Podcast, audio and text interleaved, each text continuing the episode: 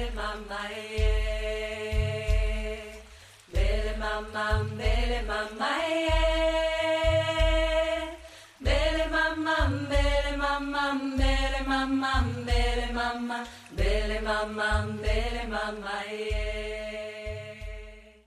Mama d'ici et d'ailleurs, bienvenue sur mon podcast. Je suis Marion, j'ai 32 ans et je suis maman d'un merveilleux petit garçon de 3 ans qui se prénomme Nathan. Parce que la maternité est plurielle et universelle, Mama, c'est le rendez-vous des mamans du monde. Ici, on ouvre son regard sur la maternité, sa maternité. On tend à faire connaître cette vision de la maternité à la fois avant-gardiste tout autant qu'ancestrale. On se donne la liberté de penser sa maternité autrement, différemment. Parce que Mama le podcast, c'est un appel à incarner sa maternité en s'inspirant, se nourrissant des histoires, des us et coutumes, des traditions des mamans d'ici et d'ailleurs.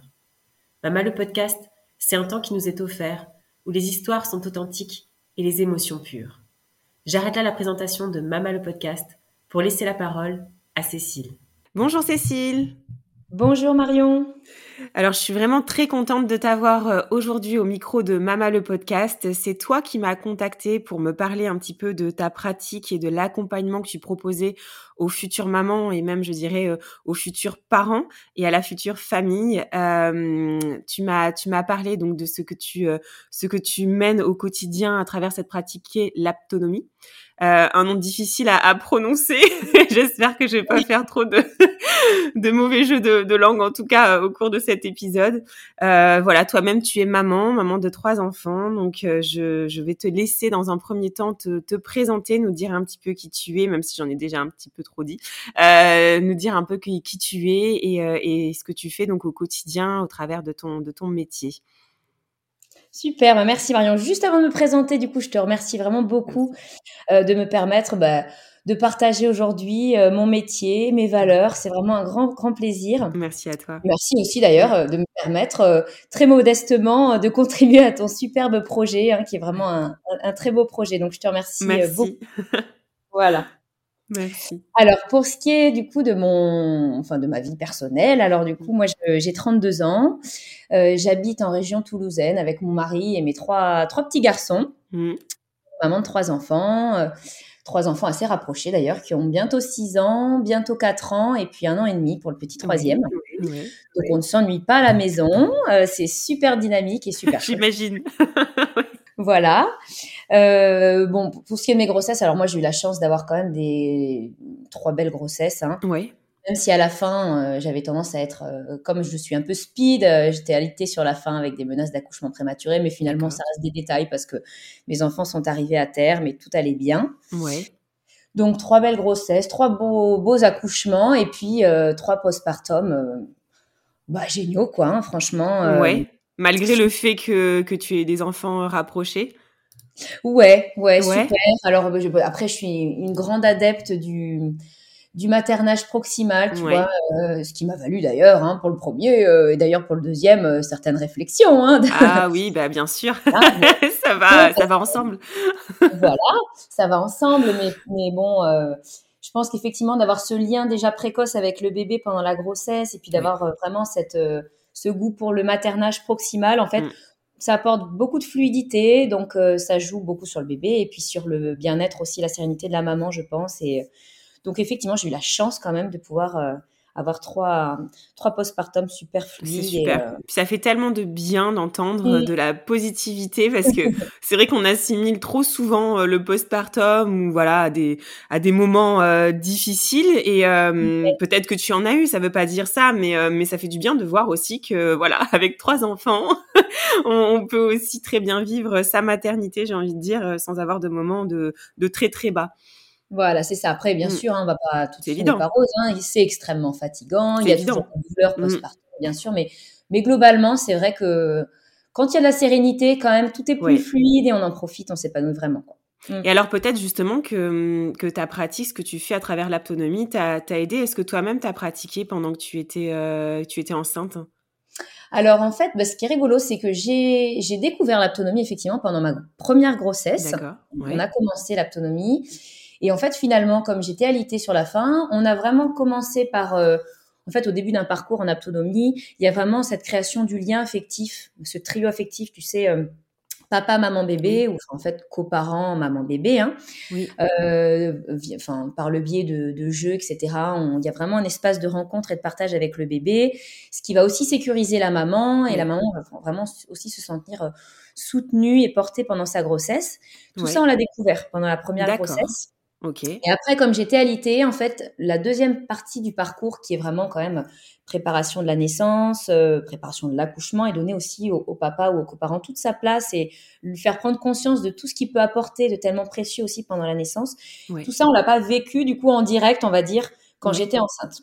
Et comme ça s'est reproduit euh, sur la deuxième grossesse et autres. En fait, j'ai toujours créé ce, lien avec mes bébés, mais euh, j'ai jamais continuer en fait euh, le parcours d'autonomie pendant que j'étais enceinte. Donc j'ai vraiment je me suis formée et j'ai vraiment découvert euh, l'intégralité, on va dire, de tout ce qu'on peut faire et des bienfaits de l'autonomie euh, bah, avec mon troisième petit bébé dans les bras. c'est vraiment dommage d'avoir fait ça après, mais mais bon, c'est quand même génial. Et, ouais, mais mieux tard que jamais. Ouais, ouais. ouais, ouais. Donc pour le coup, tu as commencé réellement à pratiquer donc après le après la naissance de ton dernier, c'est ça? C'est ça, j'ai commencé la formation euh, bah, pendant, euh, à la fin de ma grossesse, et j'ai terminé ma formation quand mon petit troisième était déjà bébé. Ouais. D'accord. Alors donc concrètement, la question là, parce qu'on parle d'autonomie depuis tout à l'heure, qu'est-ce que l'autonomie C'est vrai que c'est quelque chose que l'on voit, euh, en tout cas de plus en plus dans les maternités, euh, des, des, cours qui sont proposés euh, par rapport à, à, à ça, euh, mais encore euh, trop peu connus, mal connus. Donc, euh, donc est-ce que d'où vient l'autonomie et qu'est-ce que c'est donc concrètement? Alors l'autonomie, alors ça nous vient des Pays-Bas. Euh, par France Wellman, qui est euh, d'ailleurs, euh, je le mentionne, c'est important, un papa hein, de, de, sept enfants.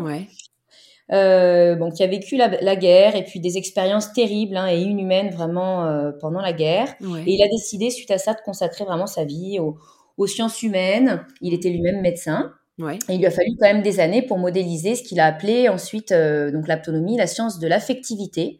C'est vraiment la science des interactions, des relations et tout ce qui a trait, euh, tu vois, aux perceptions, aux sensations, aux sentiments, aux émotions. Voilà. Et en fait, avec l'autonomie, on va utiliser donc une, une qualité de présence et un, un, toucher, mais vraiment une version du toucher qui est un toucher affectueux qui va permettre d'instaurer un lien de confiance, euh, rassurer, créer un lien sain avec la personne qu'on a en face. Et euh, l'autonomie, on peut l'utiliser dans toutes les sphères de la vie, hein, de la vie sociale, de la vie affective. Mmh. Ça marche d'ailleurs très bien euh, dans tous les soins médicaux et paramédicaux pour euh, optimiser, tu vois, humaniser ce lien euh, médecin, enfin soignant, patient, tu vois, rendre les soins les plus agréables possibles. C'est génial aussi pour accompagner des non-voyants, des personnes en situation de handicap ou des mmh. personnes âgées en fin de vie, vrai, qui vont être particulièrement sensibles justement à, bah, leur sens et puis au toucher. Et puis, euh, ce qui est effectivement le plus connu, entre guillemets, le plus médiatisé, c'est l'autonomie périnatale. Mm. Et c'est génial parce qu'effectivement, dès euh, les premières semaines de vie in utero, on va justement pouvoir créer ce lien avec le bébé, le confirmer d'un point de vue affectif, oui. et vraiment euh, ouais, lui transmettre cette sécurité de base, en fait, dès la grossesse. Ouais, Voilà. Ça, c'est vraiment, c'est très chouette. Et donc, c'est ça, l'autonomie, vraiment utiliser une qualité de présence, c'est vraiment un toucher affectueux qui vont permettre euh, bah, de confirmer d'un point de vue affectif la personne qu'on a en face et, le bébé qui est déjà dans le ventre de la maman. Et pour le coup, donc toi, euh, euh, tu, tu, exerces et tu pratiques, c'est vraiment l'autonomie en périnatale ou tu as déjà pratiqué avec, comme tu viens de nous le dire, avec des personnes atteintes de handicap ou, ou autres? Alors oui, moi, ma spécialité, c'est vraiment l'autonomie périnatale. Périnatale, voilà. C'est vraiment la vocation que j'avais euh, quand j'ai attaqué ma reconversion professionnelle. Euh, je m'étais déjà formée en neurosciences et en psychologie du développement de l'enfant.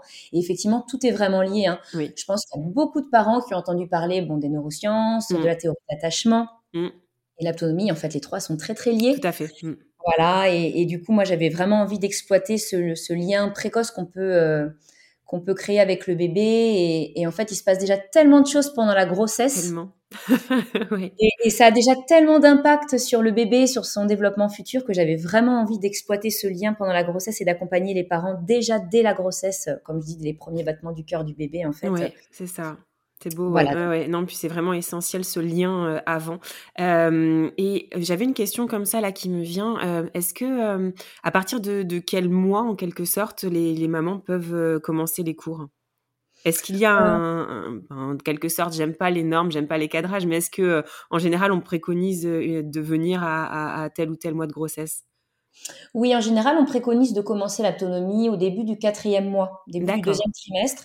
Tu vois, le, sens du toucher est déjà quand même bien développé à partir de 16 semaines, deux mois de vie intra-utérine chez le bébé. Oui. Et on va déjà vraiment pouvoir exploiter ce, sens hein, du toucher euh, à partir du début du quatrième mois, quand la maman commence déjà à sentir un petit peu le bébé bouger et que le bébé va être vraiment sensible déjà au sens du toucher et qui va aller rechercher de l'interaction naturellement. Oui. Euh, voilà. D'accord. Et une séance, enfin un cours, ça se passe comment? Est-ce que c'est exclusivement du du toucher? Est-ce qu'il y a de l'audio? qu'est-ce que qu'est-ce que qu'est-ce qui se passe, lors d'une d'une séance? Donc à trois, hein, ou à plus même, s'il y a la famille? Oui, en général, la séance se pratique quand même, en couple, hein. On préconise vraiment au couple de venir ensemble. Bon, on papote un petit peu au début, hein, quand même, mmh. c'est important de connaître l'histoire de de ce bébé. Bien sûr. Euh, l'histoire de la conception de ce bébé, mmh. l'histoire du couple, leur projet, effectivement, s'ils ont un projet de naissance ou un projet particulier. Oui. Et puis après, euh, c'est de la pratique. L'autonomie, ça se vit, ça se pratique vraiment. Donc, euh, moi, j'ai une table, une table de massage, entre guillemets. Au début, c'est vrai qu'on pratique pas mal allongé. Et puis après, progressivement, quand le ventre s'arrondit, que la maman arrive à 6-7 mois de grossesse, il y a aussi beaucoup de choses qui se font soit debout, soit assis. Oui.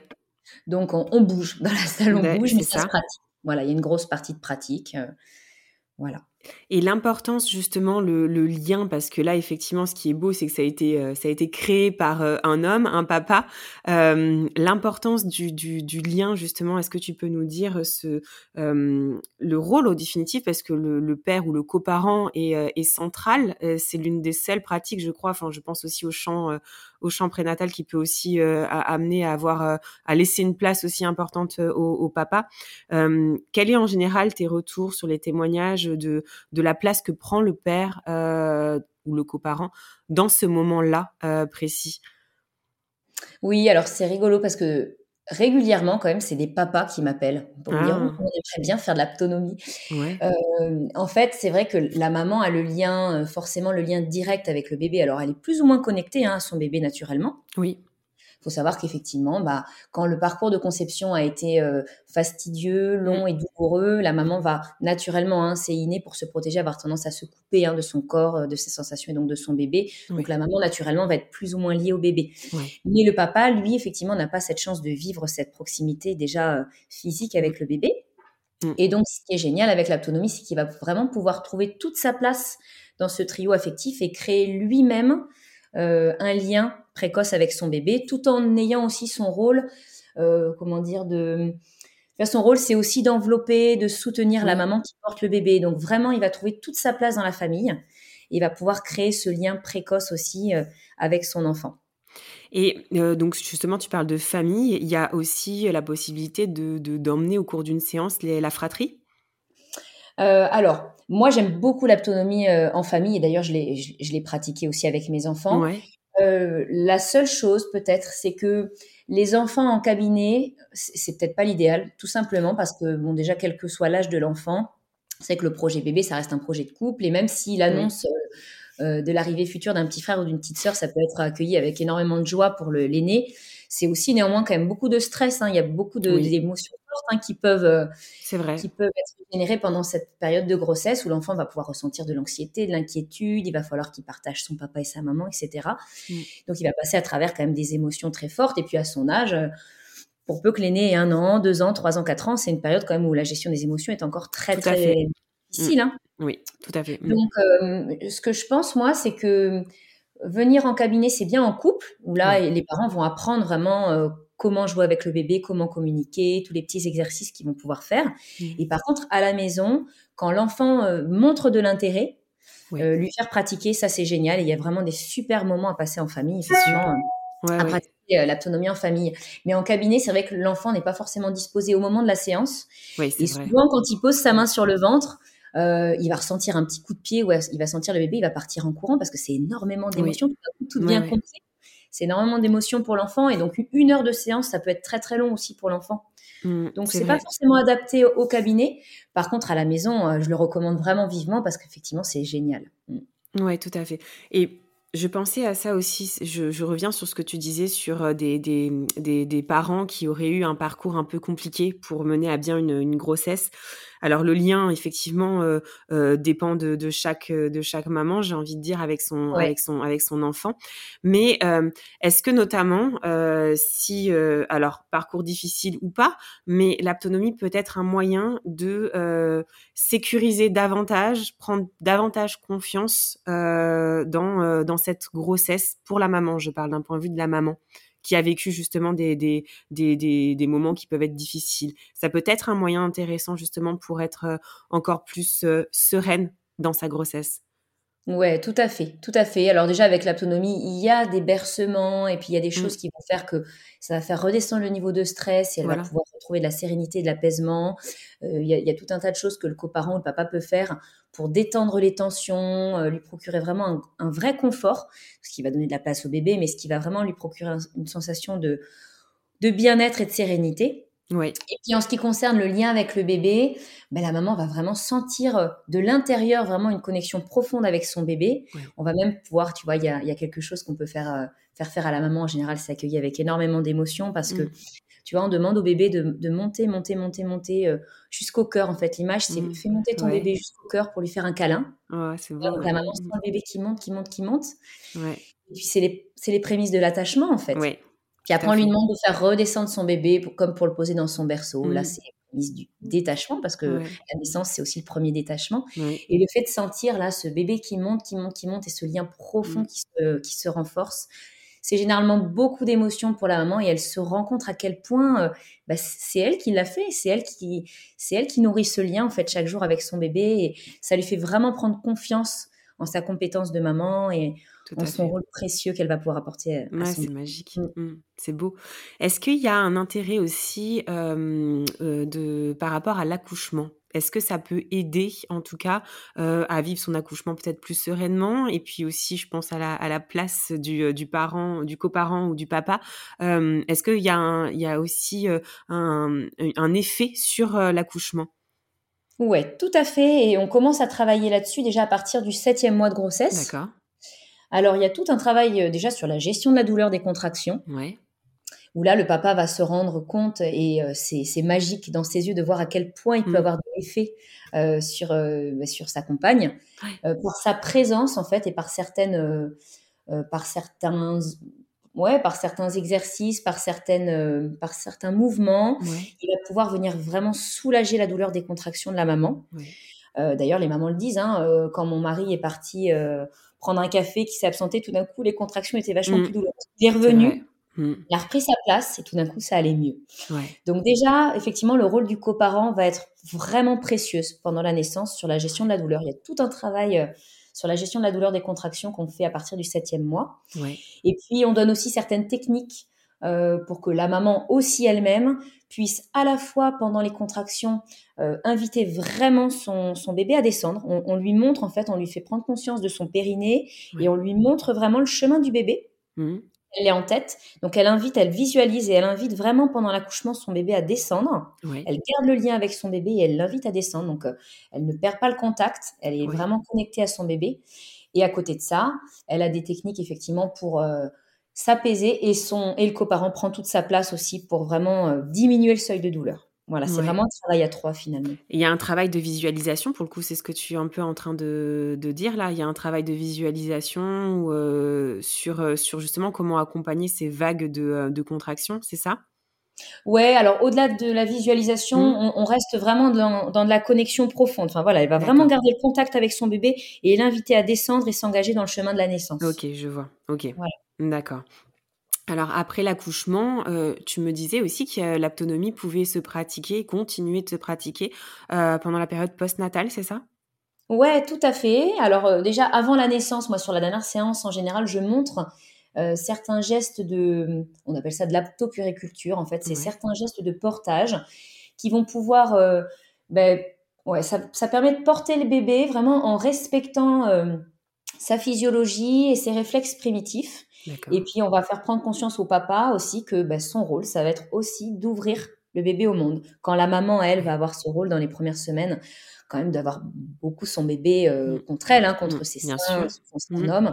Le rôle du papa va être aussi, euh, c'est dans la triangulation, tu vois, c'est le coparent prend vraiment sa place aussi d'ouverture au monde, en fait. Le bébé va être porté de telle façon qu'il va déjà pouvoir avoir un contact extérieur et euh, s'incarner vraiment en tant qu'individu dans le monde. Donc je montre déjà ça en fin de parcours prénatal.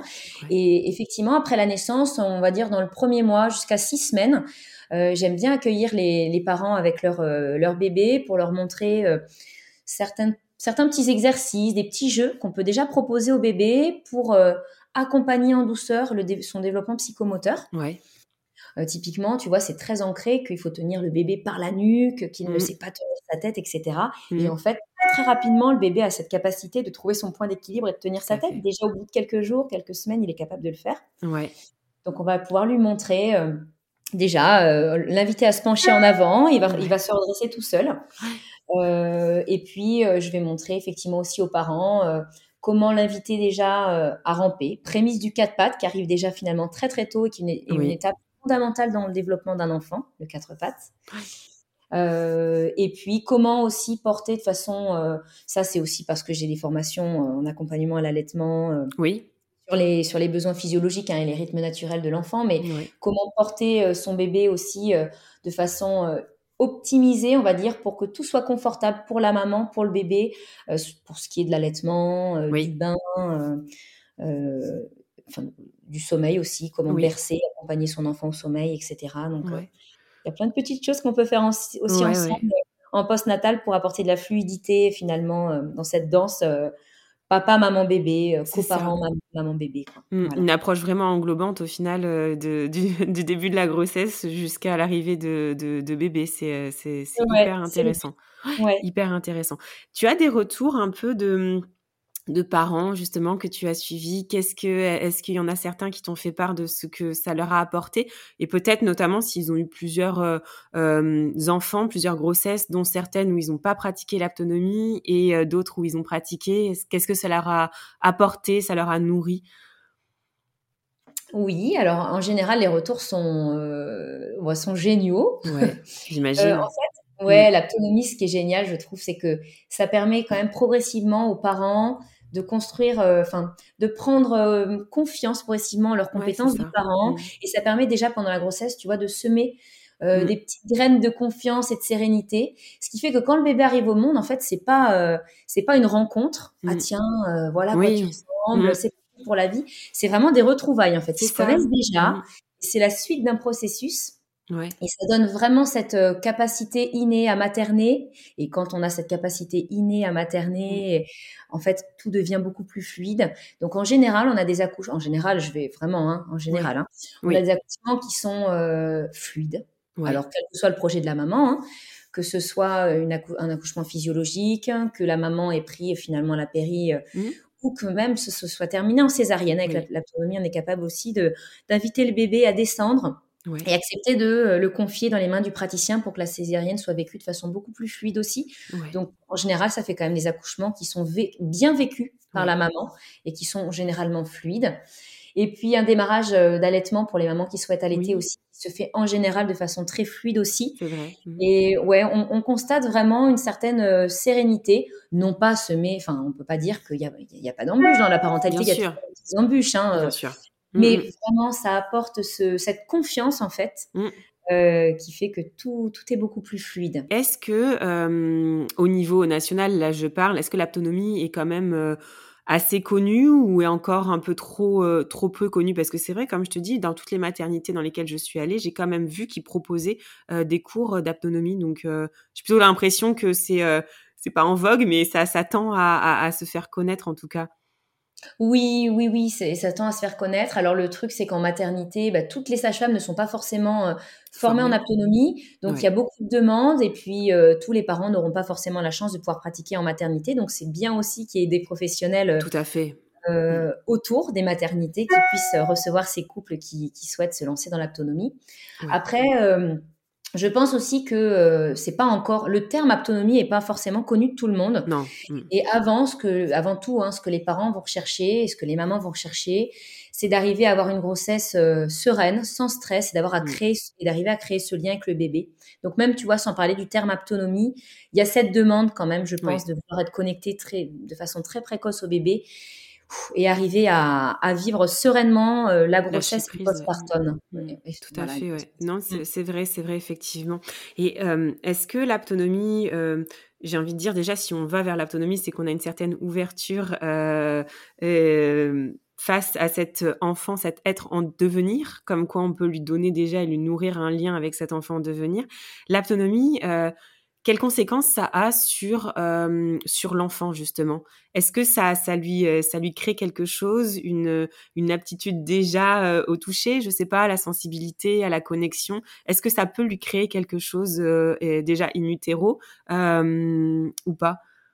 Oui, oui, oui, et, et c'est en fait et c'est ça, je trouve le plus le plus merveilleux finalement, parce qu'en fait, on va transmettre à l'enfant déjà euh, une, une, euh, bah, une, sécurité de base, en fait. On va créer déjà euh, un lien d'attachement, on va le mmh. confirmer d'un point de vue affectif. Le bébé va se sentir déjà dès la grossesse attendu, accueilli. Mmh.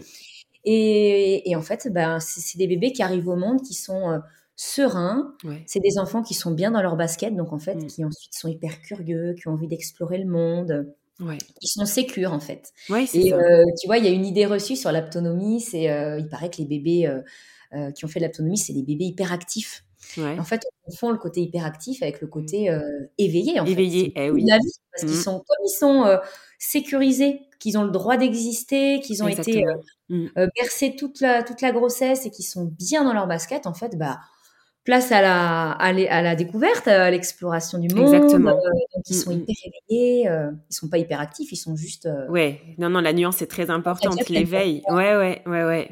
Non, ça m'étonne pas vraiment, je pense. Est-ce qu'il y a autre chose dont tu voulais nous faire part sur sur sur l'autonomie? Peut-être que j'ai une question que j'ai pas que j'ai pas posée qui te vient, qui est importante à, à, à décrire?